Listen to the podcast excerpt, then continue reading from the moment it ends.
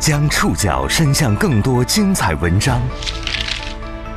把小空间阅读变成大空间分享。宋宇选读，讲述现实世界里的真实故事，把小空间阅读变成大空间分享。欢迎各位收听宋宇选读。今天为大家选读的文章综合了《中国新闻周刊》和《财经杂志》的内容。全国知名顶级三甲医院骗取医保基金两千三百多万，顶格罚款五千九百多万。近一个月前，国家医保局曝光的武汉同济医院骨科巨额骗保案震惊全国。近些年，公立医院骗保行为屡有发生。一家全国知名的顶级三甲医院为什么会成为骗保的重灾区？背后存在怎样的利益纠葛？怎样才能守住患者的救命钱？宋宇选读，今天和您一起了解顶级三甲医院骗保案背后。武汉同济医院，国家卫健委直属的四十四家三甲医院之一，连续十年位列全国公立医院排行前十。可就是这样一家医院，在二零二二年四月底，爆出了一起震惊全国的医保骗保案。国家医保局在四月二十号公布了对同济医院开展专项飞行检查的通报。通报显示，二零一七年一月至二零二零年九月期间，同济医院存在串换虚计骨科高值医用耗材问题，骗取医保基金支付两千三百三十四万余元。武汉医保局对武汉同济医院合计罚款五千九百二十四万余元。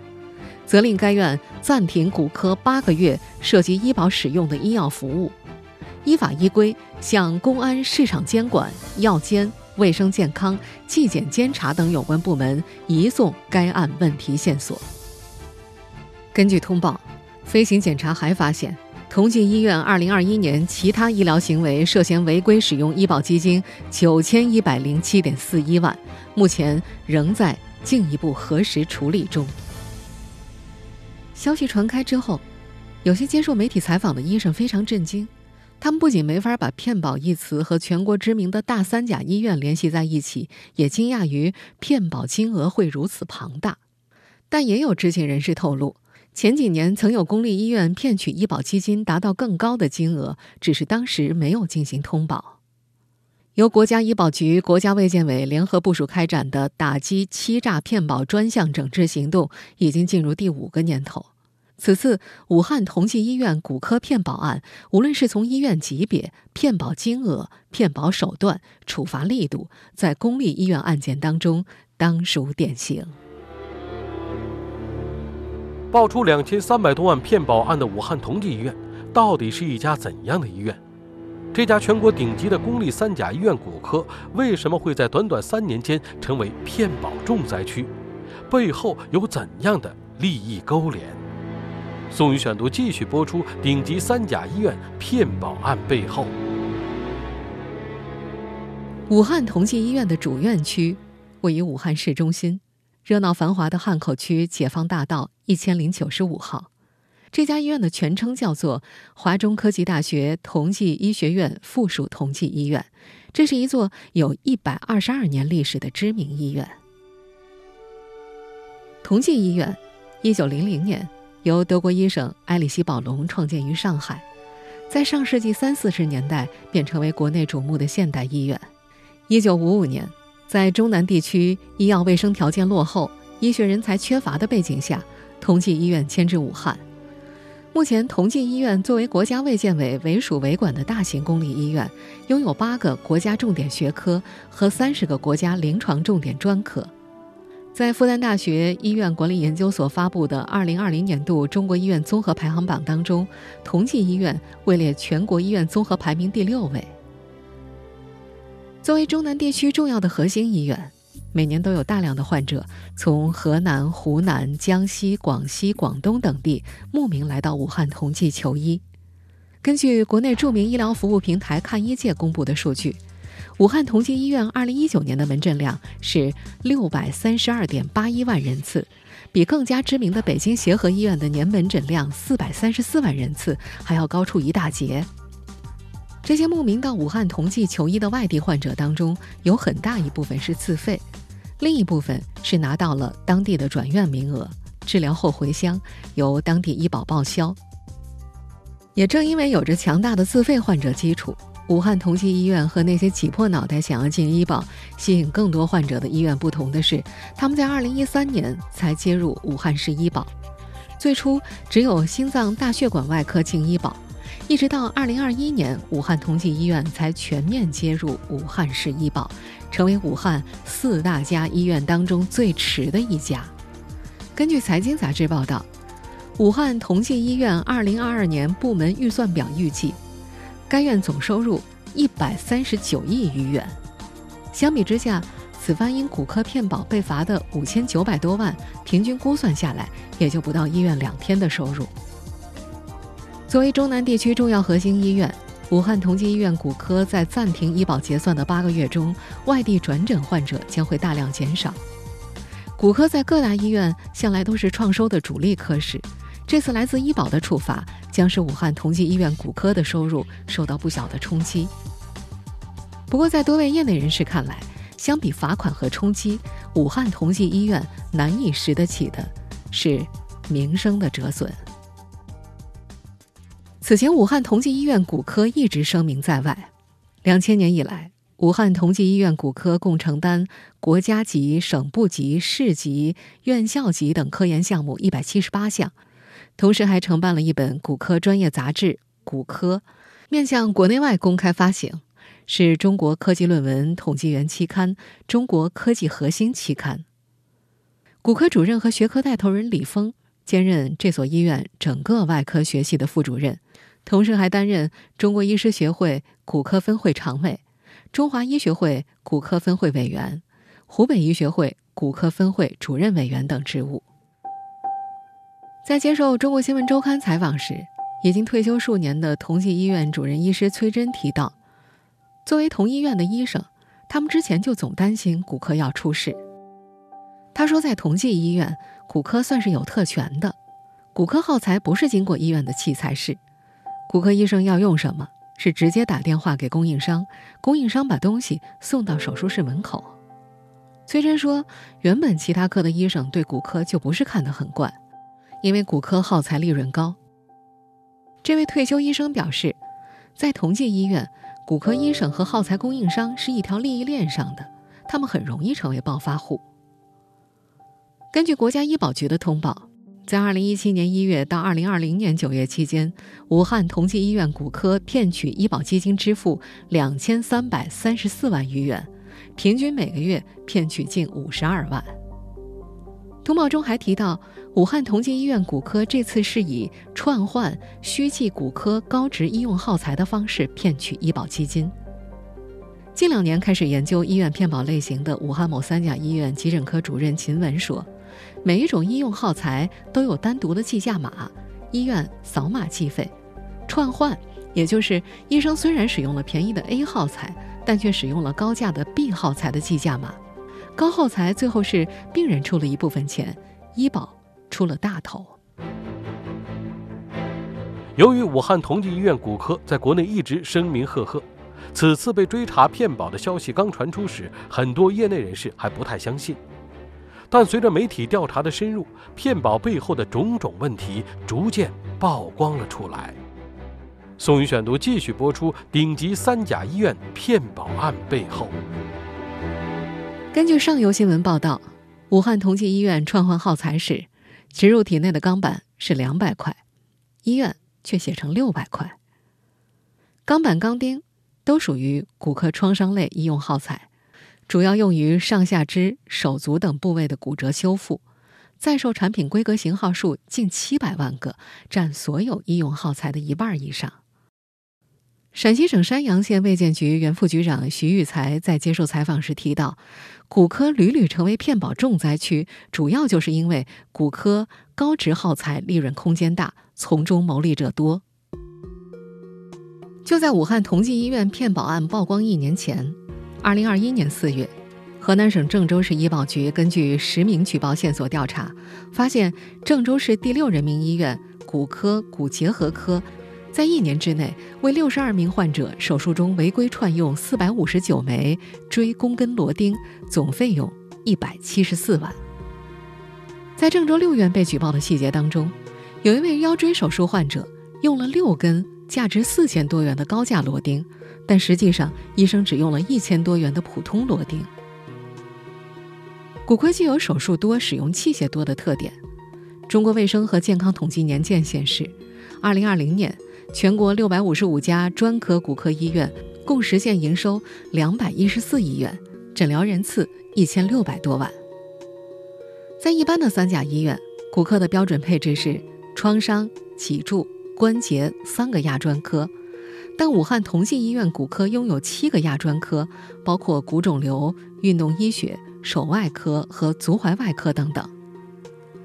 一位已经离职的骨科医生曾经向财经杂志透露，一般的创伤是最不赚钱的，他的耗材相对便宜。骨科都是手术越精细，器械越贵越赚钱。同样是螺钉，如果是普通的骨折，所用骨钉的价格在五百块到一千多不等；脊柱创伤使用国产锥弓根钉的价格在五千元上下。而关节软组织挫伤等运动医学手术使用的锚钉，一颗就要七八千块。对供应耗材的厂家来说，医院用自家器械越多越贵，企业的销售额也就越高。如果再以低报高的形式串换产品价格，利润就更高了。由此，医院愿意给医院相关人员的回馈也就更高。前面提到的那位原骨科医生说，对一些利润率比较高的产品。比如关节手术所需的器械，经销商可能会拿出百分之二十到百分之三十作为给科室的回馈。根据武汉市医保局通报，武汉同济医院此次被查出造成医保损失两千三百三十四万多元。如果以上述回馈比例来计算的话，相应的灰色收入或许可以达到五百万元左右。在前面那位不愿意透露姓名的原骨科医生看来，清算。已经开始了。此次查处武汉同济医院只是序幕，未来可能还会有更多公立医院骨科相关人员违法违规的问题被查处，且不限于骗取医保基金。国家医保局四月底的通报还显示，之所以会对同济医院进行飞行检查，是因为接到了举报线索。飞行检查指的是医保管理部门对定点医疗机构开展的不事先告知的现场检查。有多名受访者在接受媒体采访时猜测，举报者或许是和同济医院骨科合作过的耗材供应商。武汉某三甲医院急诊科主任秦文就持这样的观点。他认为，这种违规行为，医保局的工作人员是很难发现的，一般都需要有人举报，而且只有懂行、懂内情的人才能举报。在接受财经杂志采访时，一位医疗器械经销商坦言，作为医疗耗材企业内部人士，在近几年公司内部的举报当中，也得知了不少内幕。每当有公司内部竞争岗位调整的时候，就会爆出一些大瓜，包括同事给医生回扣的详细账目什么的。不过，这位医疗器械经销商认为，这种举报大部分不会针对客户，也就是不会针对医院。毕竟他们是还要继续在行业内发展的，需要维持和医生的关系。骨科本来就是医疗器械耗材经销商们围猎的重点。在陕西山阳县卫健局原副局长徐玉才看来，这两年医疗器械行业的集采不断深化，企业的竞争更加激烈了。也是举报频发的原因之一。为了能够在医疗机构里面更多的使用自家代理的产品，供应商们会互相盯着举报。此次武汉同济医院骗保事件背后是否涉及与骨科耗材供应商的利益牵连，还没有获得官方证实。武汉市医保局发文介绍，已经依法依规向公安、纪检、监察等有关部门移送该案问题线索。在同济医院的退休医生崔真看来，同济医院违规结算医保基金的事情，如果不是有内部人士举报的话，毒瘤可能还会继续膨胀下去。中国公立医疗体系屡禁不止的毒疮，个人回扣问题，在某种程度上成为了公立医院骗保的一大动因。而追溯同济医院巨额骗保案的深层次原因，医院本身的创收压力是个。绕不开的大问题。宋宇选读继续播出：顶级三甲医院骗保案背后。在接受《财经》杂志采访时，陕西山阳县卫健局原副局长徐玉才认为，武汉同济医院的骗保手段毫无掩饰技巧可言，串换骗保，账面进出货和库存的实际进出货情况根本是对不上的。知情的肯定不止某个科室内部，查起来非常容易。目前相关部门还没有公布武汉同济医院违规操作的具体细节。但徐玉才认为，一些医院采取串换方式骗保，大多和一种传统的营收方式有关，也就是医生收入与科室的收支结余挂钩。虽然串换虚报骨科耗材之后，无论是患者缴费还是医保结算，资金都是留在医院资金账户，并不能够直接进入个人口袋，但是医生虚高报耗材的价格，能够增加科室的账面收入。实际用低价耗材，又降低了账面支出，由此科室的结余增多了，能够提高科室的收入分配。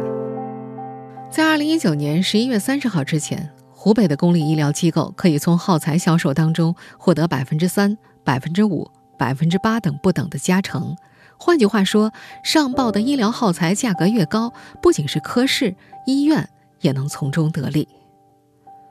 近些年有多部门多次发文禁止将科室收入和医生薪酬直接挂钩。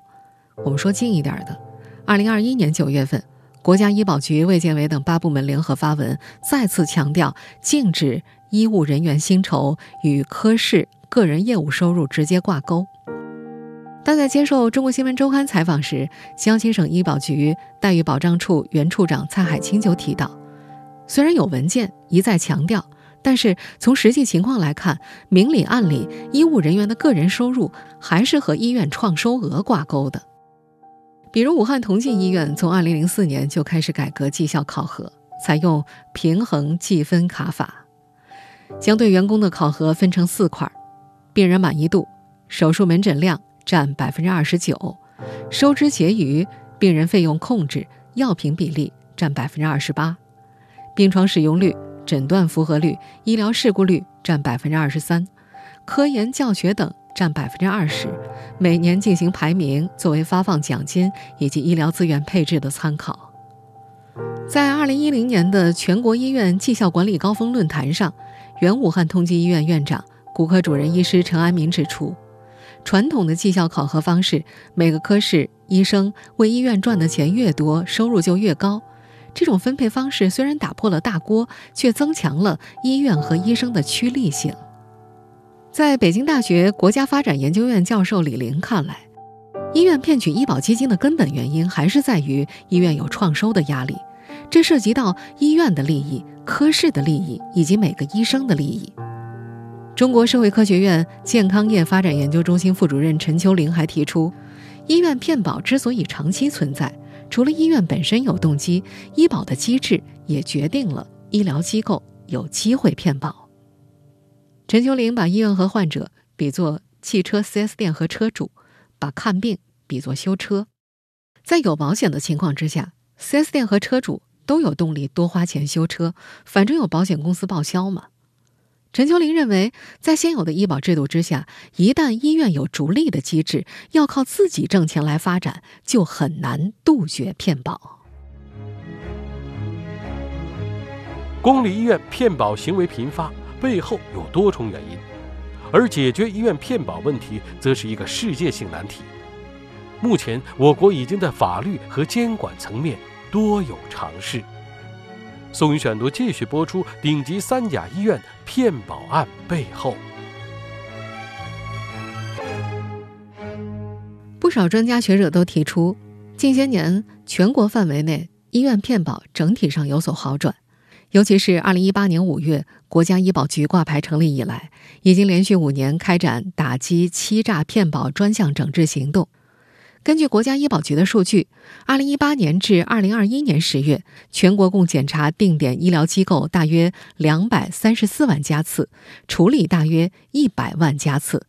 累计追回医保基金五百零六亿。仅在二零二一年全年，国家医保局就追回医保资金两百三十四点一八亿。组织开展飞行检查三十组次，实际检查二十九个省份的定点医疗机构六十八家，医保经办机构三十家。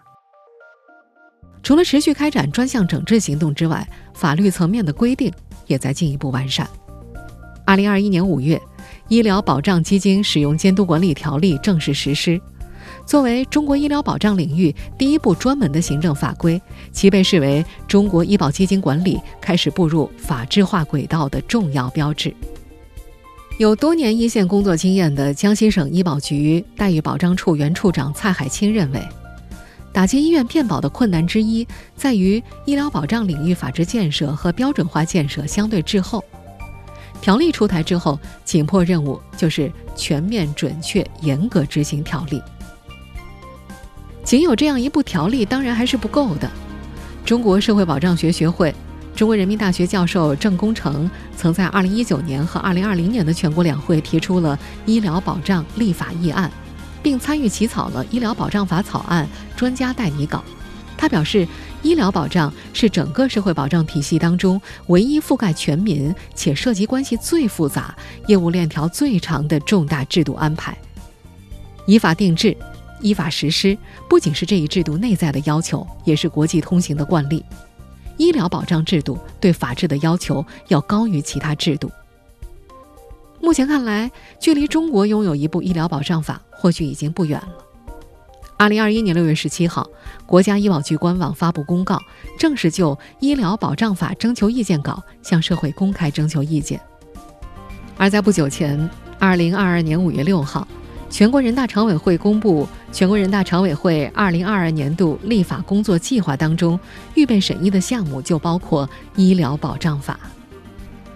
在现有条例之下，蔡海清认为应该全面推行双随机、一公开医保基金监管机制，建立和完善日常巡查、专项检查、飞行检查、重点检查、专家审查等相结合的多形式检查制度。他还建议。全面建立并不断完善医保智能监控系统，加强大数据应用，强化事前事中监管，提升智能监控的功能。另外，在许多骗保行为比较隐蔽、有赖知情人举报的情况之下，他也建议要完善举报奖励制度，鼓励和支持社会各界参与医保基金的监管。不过，也有很多研究学者指出，如何解决骗保其实是一个世界性难题。即便在19世纪就有医保监管水平非常高的德国，各种能够用来打击骗保的方法，仍然没有办法控制医保滥用的问题。在接受《中国新闻周刊》采访时，中国社会科学院健康业发展研究中心副主任陈秋玲认为，解决医保滥用必须要考虑一个客观的情况。那就是这几年医改腾笼换鸟，是要提升医疗服务价格，把药品费用降下来。那么医院要消化一部分，政府补贴一部分。事实上，药品费用是砍下来了，但是医疗服务价格有没有提升呢？政府补贴有没有到位呢？如果一些地方没有到位，那么医院减少的收入又靠什么来补呢？我们继续以武汉为例，二零一六年年底。武汉市属医院开始全部执行药品零加成，武汉同济医院在二零一七年五月三十一号开始执行药品零加成。规则的改变冲击着全国上下大大小小的医院们。中南大学湘雅医院院长孙红在一次会议上直言，由于药品零加成的改革相关配套措施不到位，当年这家医院的年收入减损了两亿元。我们就从一台骨科手术，或许就能看出现在医生阳光收入不足的问题。中国卫生经济二零二零年十二月的一篇文章显示，二零一四年到二零一八年，广州某三甲医院人工关节置换术患者人均支付住院费用当中，耗材费的构成比例达到了百分之五十五点六三。也就是三万九千三百五十点六六元，而手术费的构成比例仅为百分之三点三一，两千三百四十一块，其他服务项目的总费用七千一百九十四块一毛三。手术费和服务费低，意味着医生可以从手术当中获得的阳光收入是非常少的。医生也是普通人，也有养家生存的压力。这种情况之下，耗材回扣等隐性收入的诱惑就变得大了起来。中国社会科学院健康业发展研究中心副主任陈秋玲认为，未来改革的方向是医保能不能为公众的健康付费，为促进健康的行为付费，而不是当公众越来越健康的时候，医院反而没有了收入。在这位研究者看来，要让医保和医疗服务提供者之间的博弈变成有效的协作，这才是未来改革探索的方向。